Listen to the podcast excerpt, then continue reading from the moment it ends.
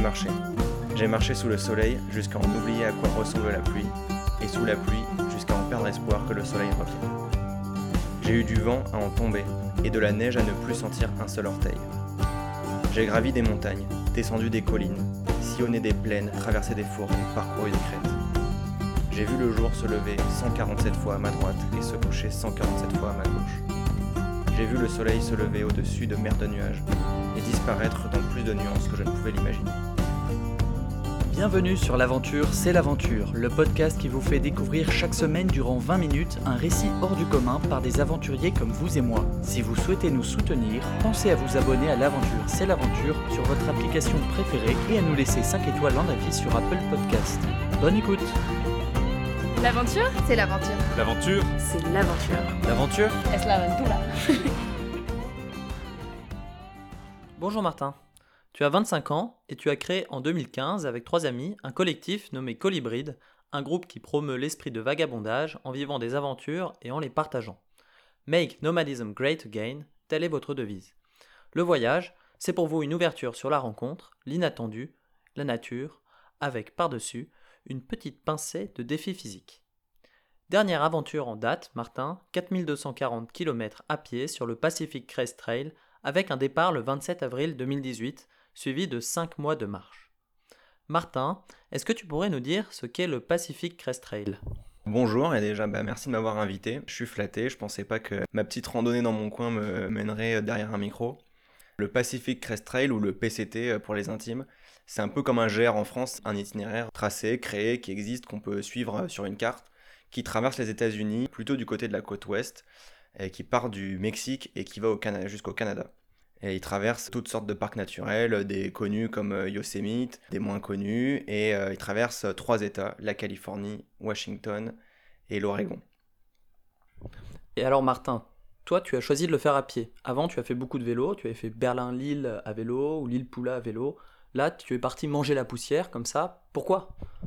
Je pense que j'avais besoin de me retrouver encore plus proche de la nature. Avec le vélo, euh, on a déjà une grande proximité sur les chemins et les petites routes. Mais je pense que j'avais besoin d'avoir vraiment les, pieds vissés dans le sol et d'être euh, moi-même le point de contact avec euh, le sol. Et dans le vélo, j'aimais bien déjà le retour à un temps ralenti, à une vie où on prend le temps de voir les choses, où, tout ne nous file pas entre les doigts. Et la marche, c'était le moyen de, repousser encore cette limite et d'être vraiment plus proche du temps qui défile, vu que nos jambes ne euh, peuvent pas s'accélérer comme un vélo. On marche lentement, on vit lentement. Quand on pense à la marche, on pense tout de suite à la difficulté physique. Marcher 30 km, comme tu l'as fait au début, ou 50 km par jour, comme tu l'as fait à la fin, ça ne doit pas être évident. Qu'est-ce que tu peux nous dire dessus? Pour moi, étant à la base un cycliste, c'était clairement le défi de ce voyage, c'était de transformer mon corps en corps de marcheur. Euh, c'était clairement le, gros défi. Marcher avec un sac à dos, marcher des longues distances, c'était euh, vraiment ce qui allait repousser mes limites. C'est la preuve que le corps euh, résiste à tout, c'est qu'il se transforme et que voilà, au bout d'un mois, euh, j'étais devenu un marcheur et il n'y avait plus rien qui pouvait m'arrêter. Sachant que c'était pas seulement à propos de toi, c'était aussi les, les, conditions extérieures. Tu as traversé des déserts, tu as fait face au manque d'eau, au froid. Comment tu as fait pour l'eau par exemple? L'eau dans le désert, c'est le premier, euh, le premier obstacle du marcheur. C'est qu'il y a très peu de, de sources où on peut s'approvisionner. Globalement, en moyenne sur le PCT, on croise une ville ou un village euh, tous les 4 jours de marche. Donc euh, pendant ces 4 jours en moyenne, il faut être autonome en nourriture et en eau, donc il faut trouver de l'eau régulièrement. Et dans le désert, euh, il faut donc faire des stocks d'eau importants, entre 4 et 6 litres en général. Donc c'est euh, 4 à 5 kilos d'eau qu'il faut porter dans son sac en plus du reste. Et il faut se tenir au courant avec des cartes, avec des informations qu'on peut recueillir auprès d'autres marcheurs de quels, quels, sont les points d'eau exploités, une petite mare, un petit euh, cours d'eau, une petite fontaine, ou en tout cas, dès qu'on passe dans une ville, il faut, faut refaire le plein complet. Quoi. Et au niveau du froid, j'ai pu lire que tu avais traversé un moment très difficile, j'aimerais bien que tu nous le racontes. Alors c'est un moment ouais, qui, est, qui est arrivé vers la toute fin du PCT. Euh, c'est un moment où quand même on a euh, on est vraiment près de, près de la fin, donc on a déjà 4000 km de marche euh, dans les jambes. Ça fait presque 5 mois qu'on est euh, dans la nature et on arrive à un moment où le corps euh, est fatigué et où la nature se referme parce qu'on arrive en septembre et que euh, la, neige arrive, les températures plus fraîches en approchant du Canada euh, augmentent. Et c'est un moment qui est difficile parce que euh, les contraintes euh, physiques et climatiques s'accélèrent. Et il y a une nuit où il a tellement neigé et tellement plu que l'endroit où j'avais campé s'est complètement gorgé d'eau, le sol n'arrivait plus à absorber l'eau, et l'eau a, inondé ma tente. Et quand je me suis levé le matin, tout était trempé. Mon duvet, mon matelas, mes affaires, mes chaussures, tout ce que j'avais était complètement trempé. Il fait évidemment froid et je pouvais plus sécher mon duvet. J'ai essayé pendant plus de deux heures de le sécher en plein soleil. C'est de la plume d'oie. Une fois que c'est complètement trempé, c'est quasiment impossible à, sécher. Il faut vraiment une journée complète. Ce moment-là, j'ai compris qu'en fait, je pourrais pas passer la nuit dans un duvet trempé. la nuit, il fait au maximum 0 degré. Donc là, j'ai regardé ma carte et j'ai vu que J'étais à peu près 80 km de, la prochaine euh, ville et je savais qu'en fait tout ce qui me restait à faire c'était de, de marcher jusqu'à cette ville sans m'arrêter puisque voilà, je pouvais pas passer la nuit euh, dehors. Et donc pendant euh, à peu près 17 heures, j'ai marché tranquillement, mais quand même pendant 17 heures, j'ai traversé la forêt de nuit à la lampe frontale, j'ai traversé les sommets et je suis arrivé le, matin absolument épuisé mais, mais, mais vivant dans, ce dans ce petit village où je, ensuite je me suis effondré après, euh, après avoir avalé 4 euh, kilos de pancakes euh, dans un bain de soleil et je me suis effondré. Alors tu nous as parlé des difficultés physiques, le désert, le froid, l'eau. Est-ce que tu pourrais nous parler du mental? Quand tu passes la barre des 800 km, en France c'est un exploit extraordinaire. Ici, dans l'Ouest américain, eh ben, tu as fait seulement un cinquième de ton voyage. C'est ça qui est fou, c'est que quand, quand tu pars sur un, trajet, un voyage aussi long, quand tu as fait 800 euh, km, comme tu dis, euh, c'est la fin de la première phase du, PCT qui est le désert. C'est le sud de la Californie, c'est la zone la plus sèche, la plus chaude. Et en fait, tu viens juste de commencer. C'est un peu le moment où tu es adoubé. Tu viens de traverser ce désert et on te dit c'est bon, tu es rentré. Maintenant, tu vas pouvoir accéder aux vraies montagnes, à des montagnes euh, magnifiques, exceptionnelles à plus de 3000 mètres d'altitude. Et ça y est, t'es rentré dans ton, es rentré vraiment dans ton voyage. Alors qu'en France, tu dis j'ai marché pendant un mois 800 km t'es un héros, les gens ils sont là, mais c'est pas possible, t'as fait quoi et tout.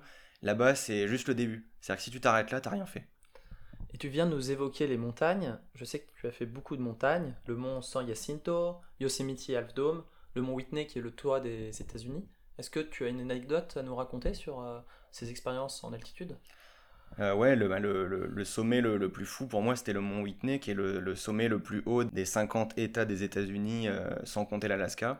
C'est un sommet à 4400 mètres. Moi, dans ma vie, avant, j'aimais bien la montagne, mais j'avais jamais été au-delà de, de, 3000 mètres. D'ailleurs, j'ai fait mon premier 3000 mètres, puis mon premier 4000 mètres pendant le, PCT.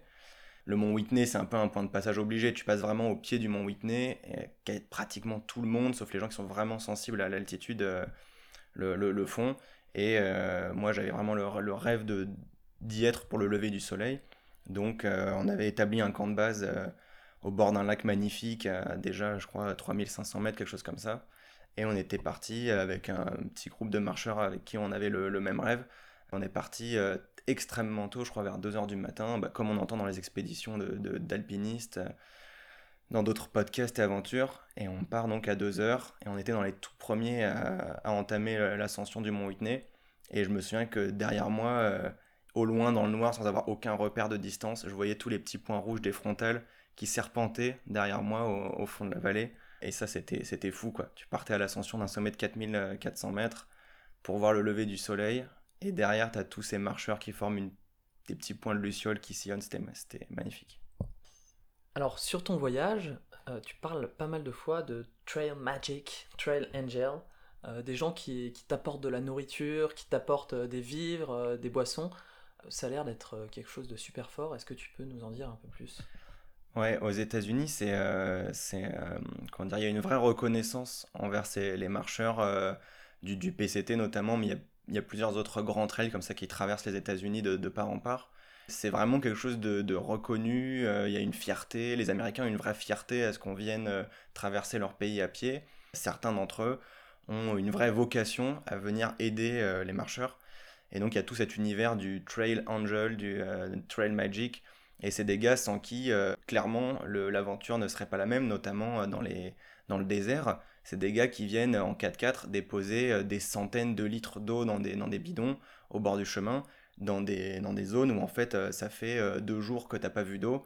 Et s'ils n'étaient pas là, il y, aurait encore deux jours derrière sans eau. voilà, ça va du, du, mec qui vient clairement te sauver la vie en t'apportant de l'eau là où il n'y en aurait pas du tout, à ces, petites, ces petites découvertes au détour d'un virage, tu découvres une glacière et dedans il y a de la pastèque, il y a des bières, il y a des sodas, il y a des bananes et ça c'est que des trucs que tu pourrais jamais porter parce que c'est dix fois trop lourd. Et c'est un vrai bonheur. Et, voilà, les mecs, ils ont, parfois ils sont connus. Euh, on attend avec impatience de les rencontrer parce qu'ils sont vraiment connus sur le trail. Il y en a qui, que tu recroises plusieurs fois sur le trail parce qu'ils sont eux-mêmes en camionnette et, et ils, montent dans le trail et tu les recroises plus loin. Et voilà, c'est une vraie. Euh, ils font clairement partie de l'aventure. Voilà. Alors, tu as tous ces gens qui t'aident, qui font partie de l'aventure. Il me semble que les hippies aussi font partie de l'aventure. Est-ce que tu peux euh, développer? Ouais, c'est euh, euh, la Casa de Luna, c'est un endroit un peu mythique du PCT. C'est pareil, voilà, c'est des trail angels qui sont très connus. ils sont en Californie. C'est vraiment une maison de, tenue par des, d'anciens hippies. Et quand tu arrives, on te demande, c'est un peu l'obligation, mais voilà, tu, tu dois enlever tes, tes vêtements de, de, de marcheur et tu prends euh, parmi des grands euh, portants de vêtements euh, des chemises à fleurs, des shorts hawaïens et tu te rhabilles en hippie et voilà, tu es le bienvenu pour passer autant de temps que tu veux, que ce soit la nuit, deux nuits, trois jours, parmi, dans, cette, dans cette ambiance complètement folle où le soir il y a la fête et, et où on te sert à manger. Et voilà, c'est dingue quoi. Il y a une générosité avec ces gens qui est, qui est folle. Et alors, ils ont un petit écriteau en sortant où est marqué What happens in the forest stays in the forest, except herpes. C'est vrai? Euh, Ouais, ça, ça fait partie de la folie du, du lieu. Euh, euh, il y a une forêt derrière la maison et, et tous les, les marcheurs déposent leur, enfin, montent leur camp à même la forêt et, et voilà, j'imagine qu'il y a eu des milliers d'histoires plus folles les unes que les autres. dans, cette forêt, mais voilà, il y a, y a, un peu un lieu de mystère et de, et de, de, de fête à la Casa de Luna. Donc le PCT, c'est des rencontres extraordinaires. C'est aussi des lieux. Martin, tu as traversé toutes sortes de lieux, et en particulier des zones incendiées. Qu'est-ce que ça a éveillé en toi comme euh, sentiment? Ouais, les, zones euh, brûlées, c'est un truc euh, qui va devenir de plus en plus récurrent. Tu pourras vraiment finir cette aventure parce que d'année en année, voilà, ces zones brûlent de plus en plus. Et évidemment, quand tu as 400 km de forêt, qui brûle, bah, tu peux pas, voilà, ton, ton, chemin il est coupé ou alors il s'arrête net. quoi.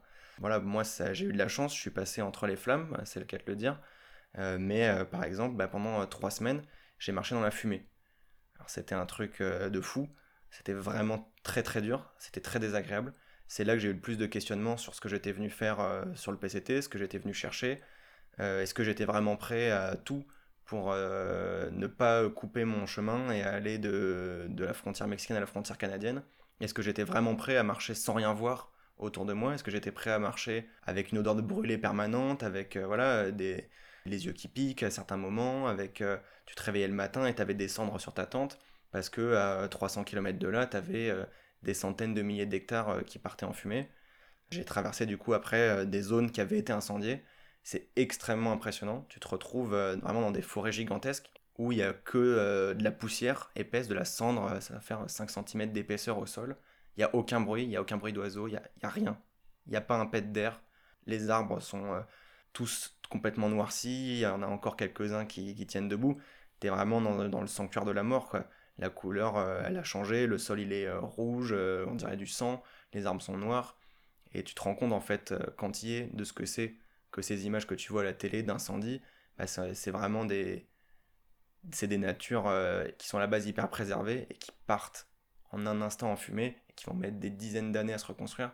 Et quand tu marches dedans, ouais, ça, ça fait quelque chose. C'est, c'est vraiment un sentiment que j'avais jamais euh, ressenti et surtout auquel j'avais jamais pensé. Et c'est très impressionnant. Dans tes écrits, tu évoques Karen Pass, un autre point clé. Est-ce que tu pourrais nous en parler? Ouais, le, le, chemin est jalonné en fait de, de, de, points clés comme ça en fait euh, qui font que le, le, trail est intéressant. Sinon, en fait, 4000 km de, nature, c'est beau, mais une fois qu'on y est, on est un peu perdu. Il faut des repères, il faut des, sommets à gravir, des forêts plus grandes que les autres. Euh, euh, et, parmi ces, points de repère, il y a effectivement euh, euh Pass, qui est un point dans, qu'on passe dans les premières semaines du PCT, qui est en fait un, point euh, atroce d'échangeurs d'autoroute. C'est un point, il y a une fréquentation, il y a des trains dans tous les sens. C'est des trains géants aux États-Unis qui font des kilomètres de long, qui klaxonnent, tu les entends à des dizaines de kilomètres. Et tu as ces énormes échangeurs d'autoroute, les trucs de six voies monstrueux. Et euh, à cet endroit-là, tu as euh, un McDo. Et vraiment, tu sors du chemin. Et avant de passer sous l'autoroute, si tu vas à droite, tu tombes à 200 mètres sur ce McDo. Et donc, tous les marcheurs y passent.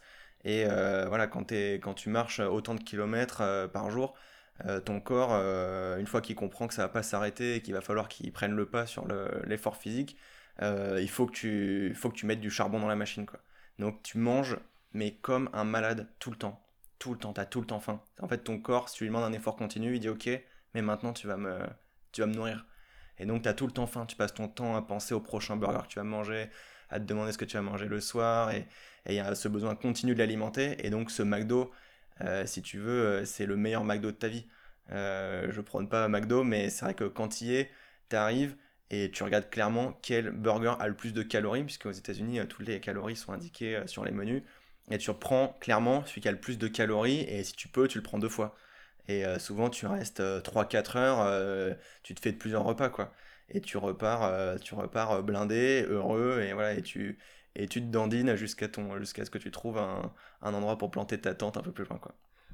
Alors, ce qui ressort de tes propos, c'est l'adaptation absolument extraordinaire qu'a qu'a dû subir euh, ton corps. Qu'est-ce que ça fait de revenir à la normalité après un voyage comme ça? Physiquement, il y, avait, il y avait un besoin énorme, et je pense que ça, c'est chez tous les marcheurs, en tout cas avec tous avec qui j'en ai parlé, c'était le cas il y a un besoin de se reposer. Il y a un besoin de repos euh, qui est immense, en fait, qui grandit petit à petit. Et vers la fin du voyage, quand, en plus ton mental, euh, dans ta tête, tu sais que ça va se finir, ton corps, il commence à, réclamer du répit. Euh, et, en fait, tu es hyper heureux de t'arrêter. De t'arrêter, de te vautrer dans un canapé et, de dormir et de rien faire. Et voilà, ça, physiquement, il y, un vrai, il y a un vrai soulagement. En revanche, psychologiquement, c'est très dur, notamment parce que ça fait 4 euh, mois que tu es dans des espaces euh, de nature, mais qui sont tellement grands. Mais franchement, je n'avais pas idée en quittant la France et nos belles Alpes et nos beaux Pyrénées de ce que ça peut être la taille de la nature aux États-Unis. Quand je me suis rendu compte que cette vie-là, dans ces espaces si grands, elle allait s'arrêter, j'ai eu une vraie euh, claustrophobie en montant l'escalier pour monter chez moi. Je me suis dit, mais c'est pas possible, je vais pas vivre dans un, espace si petit. Ma tente, elle était minuscule sur le PCT, elle était elle, me coupait pas du monde. C'était globalement une moustiquaire. Euh, je voyais, euh, même quand je dormais le soir dans ma tente, je voyais euh, la nature autour de moi. J'étais jamais coupé de la nature. Et quand je me suis retrouvé dans des maisons, dans des pièces fermées, ça a été vraiment un, ouais, ça a été un, choc. Je me suis, j'ai vraiment, là, j'ai vraiment compris qu'il y avait un avant et un après. Et donc tu es parti comme ça, la fleur au, au fusil. Tu n'étais pas encore adoubé. On t'a donné un surnom pendant ton voyage. Tu peux nous dire euh, lequel est-il? Ouais, on m'a appelé euh, copilote, donc copilote. Euh, en fait, sur le PCT, il y a plein de, pas, des règles, mais il y a un univers qu'on partage quand on traverse, ce, quand, on, quand, on, quand, on, marche ce chemin avec tous les gens qui, qui, font la même chose. Il y a, et donc le trail name, le, nom du chemin, c'est un truc qui arrive souvent assez vite dans les premières semaines, en tout cas les premiers mois. On te donne un surnom euh, qui vient d'une anecdote euh, plus ou moins souvent drôle quand même.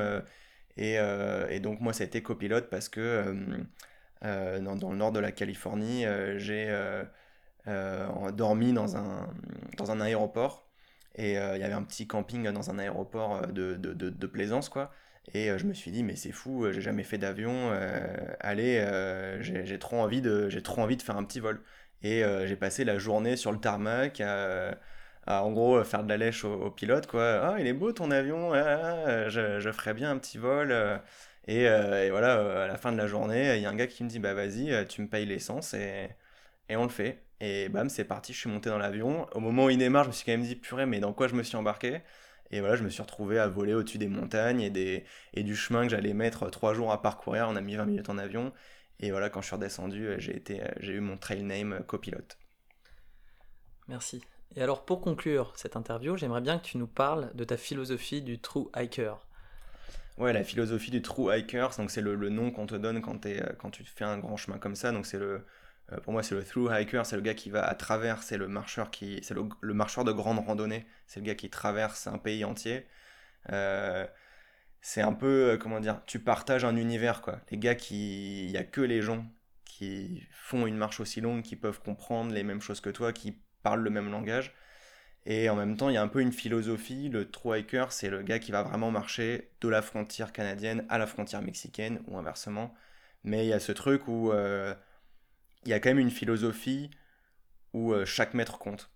Tu grilles pas d'étapes. Tu vas d'un point A à un point B. Et euh, si, tu, si tu coupes un moment, si tu prends, si tu fais du stop pour X raisons, et que tu reviens pas au même endroit, euh, t'as un peu comment dire, t'as un peu trahi l'esprit.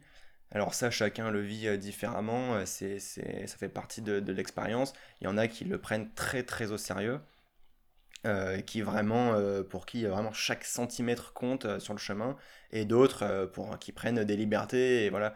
Mais parfois, il peut y avoir des pressions où on, sent un peu, on se sent un peu, comment dire, jugé euh, quand à certains moments, euh, voilà, on, a envie de sauter une étape, on a envie d'avancer euh, pour quelle que soit la raison. et parfois, ça, devient un peu une pression, une pression sociale du trail, on va dire. Mais voilà, moi j'ai décidé que j'avais effectivement envie de pas griller d'étapes, mais j'étais absolument pas dans le jugement et j'avais plaisir à entendre les anecdotes des gens qui avaient fait euh, du PCT leur propre expérience et qui avaient euh, préféré euh, sauter telle étape pour aller visiter un autre parc naturel ou qui avaient voulu aller voir le Grand Canyon ou voilà, qui avaient voulu faire des à côté.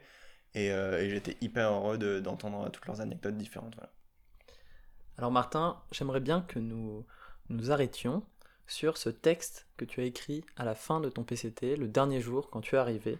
Un texte assez magnifique que tu vas nous lire. J'ai marché. J'ai marché de jour, j'ai marché de nuit. J'ai marché jusqu'à l'épuisement, jusqu'à ce que chaque partie de mon corps me supplie d'arrêter, jusqu'à ce que mes pieds soient passés par toutes sortes de couleurs. Et puis, j'ai marché encore. J'ai marché jusqu'à ce que mon corps devienne celui d'un marcheur, jusqu'à ne plus sentir le poids de mon sac, jusqu'à ce que mes pieds soient recouverts de cale, jusqu'à ce que mes jambes ne ressentent plus la fatigue. J'ai marché sous le soleil jusqu'à en oublier à quoi ressemble la pluie, et sous la pluie jusqu'à en perdre espoir que le soleil revienne. J'ai eu du vent à en tomber, et de la neige à ne plus sentir un seul orteil. J'ai gravi des montagnes, descendu des collines, sillonné des plaines, traversé des forêts, parcouru des crêtes.